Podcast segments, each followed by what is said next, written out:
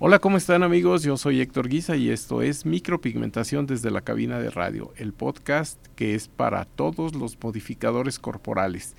El día de hoy tenemos dos invitados muy especiales, son Guillermo Monterrubio y Alex Alex Reyes, que ya lo conocen, ya ha estado aquí en otros podcasts, y nos van a platicar acerca de una diversificación que puedes tú aplicar en tu trabajo diario, ya sea como micropigmentador, como tatuador o como perforador. Estaba escuchándolos fuera del aire y me estaban platicando de algo que también nosotros hemos comentado alguna vez, que es la teoría esta del océano azul. Así que bienvenidos Guillermo, bienvenidos Alex y vamos a dar inicio a esta interesante charla. Muchas gracias, pues ahora sí que buenas tardes, porque lo estamos haciendo en tiempo de la 1.26 de la tarde. Y justamente es mi proyecto de la nueva tendencia, es lo que hemos venido haciendo, diversificar, buscar océanos azules.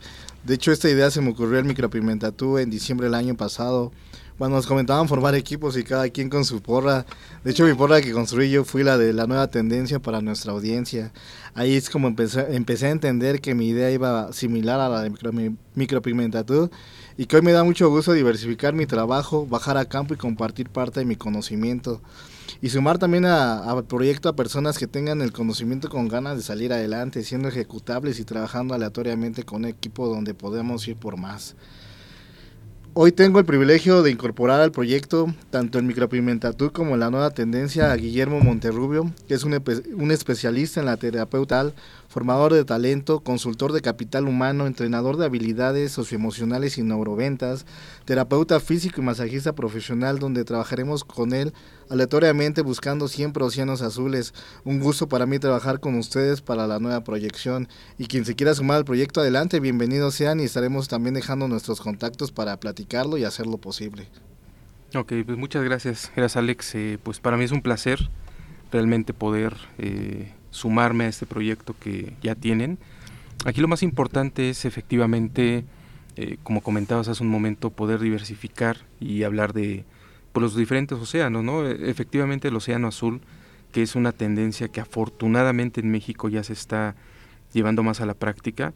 Generalmente conocemos el océano rojo como algo que es una competencia en ocasiones hasta desleal, pero pues sí, afortunadamente tenemos cada vez más eh, casos de éxito, de no nada más de las grandes empresas que eh, originalmente con ellos nació estos conceptos de rojo y azul en los océanos, sino ya en el pequeño, en el micro pequeño empresario, ya hay más esa solidaridad inclusive de poder trabajar conjuntamente y poder armonizar todos estos proyectos. Entonces, pues yo feliz de, sumarme a este proyecto como te comentaba, como les comentaba, y el objetivo pues es ese, ¿no? Que podamos eh, brindar mucho más de lo que tenemos y lo que podamos aportar para lograr pues que socialmente podamos complementar a lo que la gente ya tiene como idea. Muchas gracias. Gracias a ti, Guillermo, y también Héctor, pues muchas gracias por la oportunidad que nos estás dando con estas con estos eventos que están abriendo de Micropigmenta Actual y Maite Tú. Así que conocer gente y también diversificar con ellos. Pues sí, es, es importante, ¿no? Que, que, estemos sumándonos cada vez más. Eh, me llama la atención esto que comentabas, eh, Alex, enfocado a, la diversificación. Eh, básicamente, ¿qué, tienes en mente? ¿Qué es lo que tienes proyectado? Pues en esta idea de la nueva tendencia, como tú también la ha tenido esta parte de diversificar, es conocer gente y no nada más que sean tatuadores, igual si son tatuadores que se sumen, pero diversificar la idea es conocer más gente de otros rubros que no sea necesariamente eh, sea la idea tan cuadrada, sino también buscar prospectos donde la gente tenga ganas de salir adelante, de crecer, donde podamos hacer eventos, eh, convenciones, donde también nosotros encontremos propuestas aleatorias en otros lados donde nos pueden invitar también incluso, ¿no? Eh, yo apenas platicaba con una persona que es muy buena en el dibujo y precisamente de ahí sale también esa idea de no nada más cerrar más tatuajes, sino también hacer exposiciones como tatuadores y como dibujantes, pero generalizado como artistas, que es lo que yo me considero que soy un artista general. Perfecto. Pues sí, sí es, es muy loable lo que comentas, porque bueno, e, en, dentro del concepto del emprendimiento, que eso es algo que ya nos está llevando como tendencia afortunadamente en esta ciudad, se piensa mucho en el networking, ¿no? En el poder trabajar con gente, lo mencionabas hace un momento, que no está necesariamente ligada a mi actividad, sino que podemos cruzar esas actividades que tú tienes con las que puede tener algún otro elemento que podamos empezar a, a llevarlo a la práctica en este caso. Bueno, hace unos momentos tuvimos una charla con Guillermo y con Alex y justamente nos estaban presentando una posibilidad de capacitación tanto en lo físico, en lo emocional, estábamos platicando de masajes, pero también algo que es de gran utilidad para todos nosotros. Él me decía, todos debemos saber algo de psicología y tiene razón. Podríamos enfocarnos en esto y platicar acerca del el proyecto que tenemos en puerta, por favor, Guillermo. Sí, claro.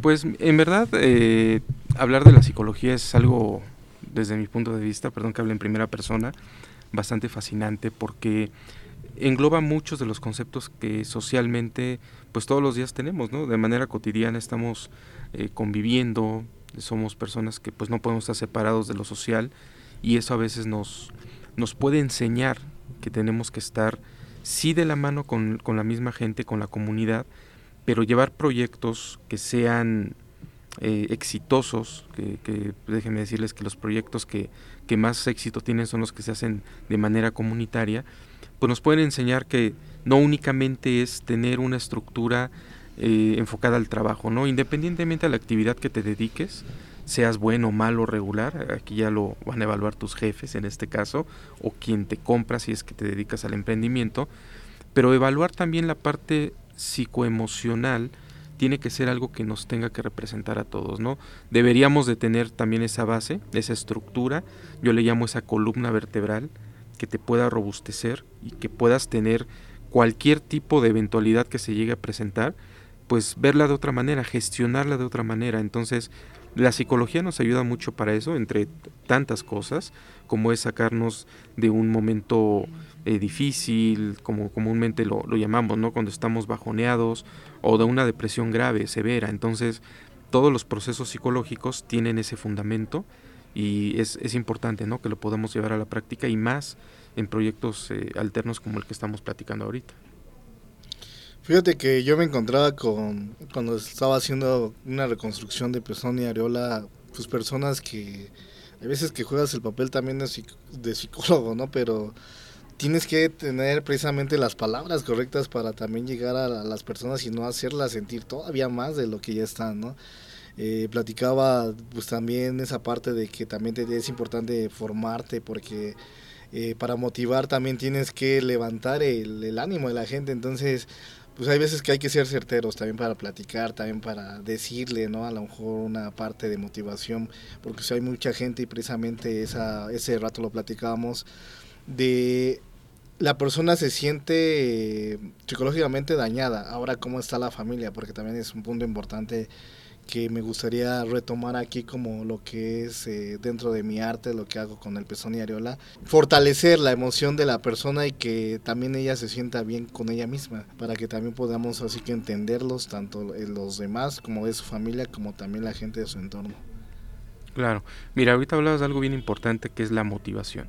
Pero antes de la motivación hay algo que se llama la automotivación, que de hecho esto está manifestado en la pirámide de Maslow, que Maslow nos dice que es inclusive la punta de la pirámide. La base, lógicamente, eh, tiene que ver más con eh, la supervivencia, con el crecimiento, pero tú hablabas de la motivación. Si no hay una automotivación, difícilmente podemos motivar a alguien. Entonces, el primer motivado tiene que ser uno. Si alguna persona ya está pasando por una eventualidad, por una situación compleja, él tiene que ser el primer automotivado, pero eso lleva un proceso, una preparación y un conocimiento que efectivamente se tiene que ir dando. Entonces, hay una máxima en el liderazgo que dice que el primer motivado tiene que ser el líder. Si un líder no está automotivado, no va a poder transmitir eso a, la gente con la cual está trabajando o que esté coordinando, que esté supervisando. Entonces, el último que debe de tener ese bajón, esa estructura eh, emocionalmente baja, tiene que ser el líder. Entonces, la formación de líderes aplica en todas las actividades y yo creo que es importante, ¿no? Que también tengamos en cuenta que cuando estamos trabajando en cualquier actividad, el paso número uno es formarnos como líderes. Olvídate que si estás o no a cargo de personas. Al final, insisto, todos convivimos con gente, no podemos dejar de lado que como no tengo eh, gente a mi cargo no soy un líder. Somos líderes desde que somos hijos, hermanos, papá, pareja, nos convertimos en un líder. Entonces, esa es una máxima de liderazgo. Desde ese punto de vista, bueno, tendríamos que partir entonces para entonces sí hablar de temas enfocados a que no te bajones, a que no te desmotives y que tengas mejor esa automotivación. De hecho, hay gente que se ha querido sumar al proyecto y la verdad es que me preguntaba la gente, ¿no? Oye, ¿cómo es que has logrado esta parte de, motivar, de, saber ciertos puntos, ¿no? Porque para eso no es que yo ya esté perfectamente sea, entendible, ¿no? Yo creo que nos vamos capacitando conforme va pasando el tiempo, conforme, no sé, nos van atravesando las circunstancias y vas mejorando y evolucionando también personalmente. Pero mucha gente lo ve también en tu persona y te dice, ¿no? Entonces, esto de diversificar, precisamente le decía yo, ¿no? Que yo trabajaba aleatoriamente con un terapeuta gestal, formador de talento, una persona muy completa y pues este es Guillermo Monterrubio que pues eh, también la gente me ha preguntado de invitarlo, o sea, conocerlo porque también ellos se quieren pues superar, ¿no? Más que nada es salir adelante y ver que hay más prospectos. Entonces, muy contento por lo que se está haciendo y también que la gente, como precisamente decía este Guillermo, te vean como un líder y más que nada que tú también te creas un líder y que también trabajes en ti porque no haces creerse, sino serlo también. Entonces para eso pues la capacitación que uno mismo busca y también estar preparado para mí es incondicional. Exacto, pues al contrario, muchas gracias por, por este primer acercamiento Alex, que de hecho es el primero de muchos. Y sí, en efecto, el liderazgo como tal eh, repercute en muchas cosas, no es nada más, eh, como decías un momento, soy líder para trabajar con un grupo de personas, porque el liderazgo inclusive aplica desde uno mismo, ¿no? Cuando uno empieza. de hecho, el día de ayer, bueno, en mis redes sociales subí una... Serlo para creerlo, ¿no? Una, bueno, subí una infografía que generalmente acostumbra hacer y, y, hablaba del síndrome del impostor, ¿no? Que mucha gente lo adopta como suyo y si no lo conocen, les explico, son aquellas personas que por más buenas que sean, si tú le das ese halago y le dices que es buena en algo, te dice, pues no, me salió de suerte o lo hice porque lo tenía que hacer o, o no es como tú lo piensas porque yo siento que ni siquiera lo estoy haciendo de esa manera. Entonces, uno de los conceptos del síndrome del impostor, o hay una frase que me encanta que dice que es difícil dirigir al grupo si crees que no te ves bien montando a caballo. Es decir, tú te puedes subir al caballo y aún estando arriba dices, no, pero me veo mal, o desde aquí no estoy bien, no estoy cómodo, no estoy a gusto.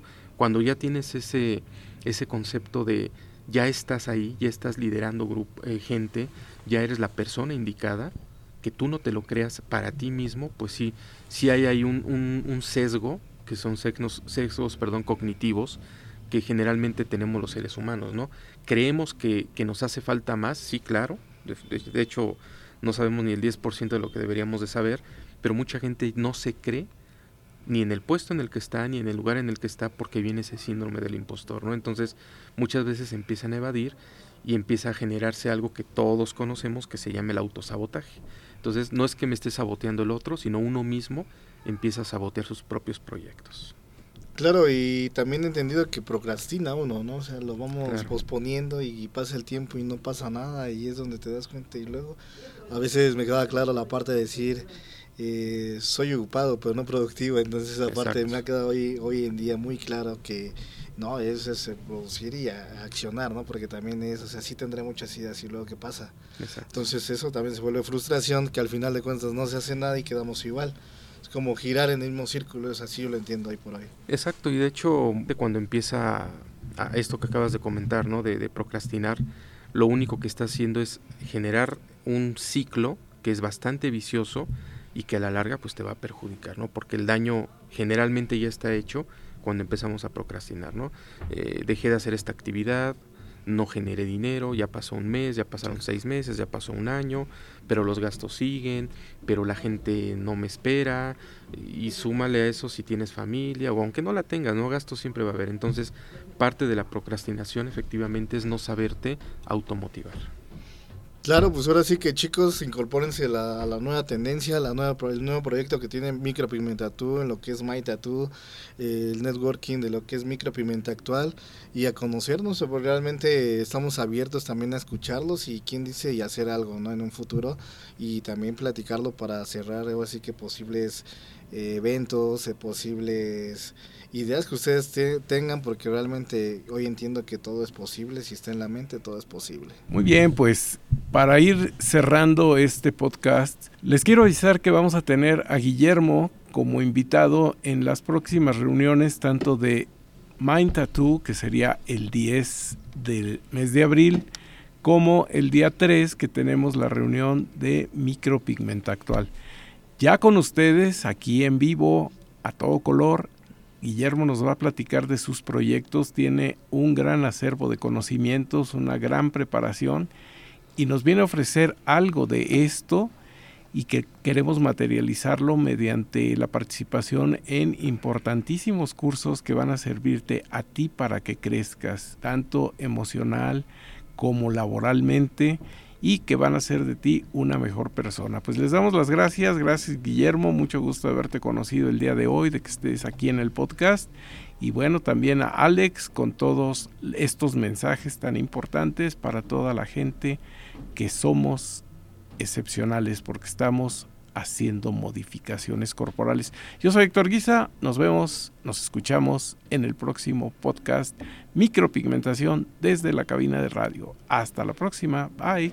Hasta la próxima, muchas gracias, bye, nos vemos.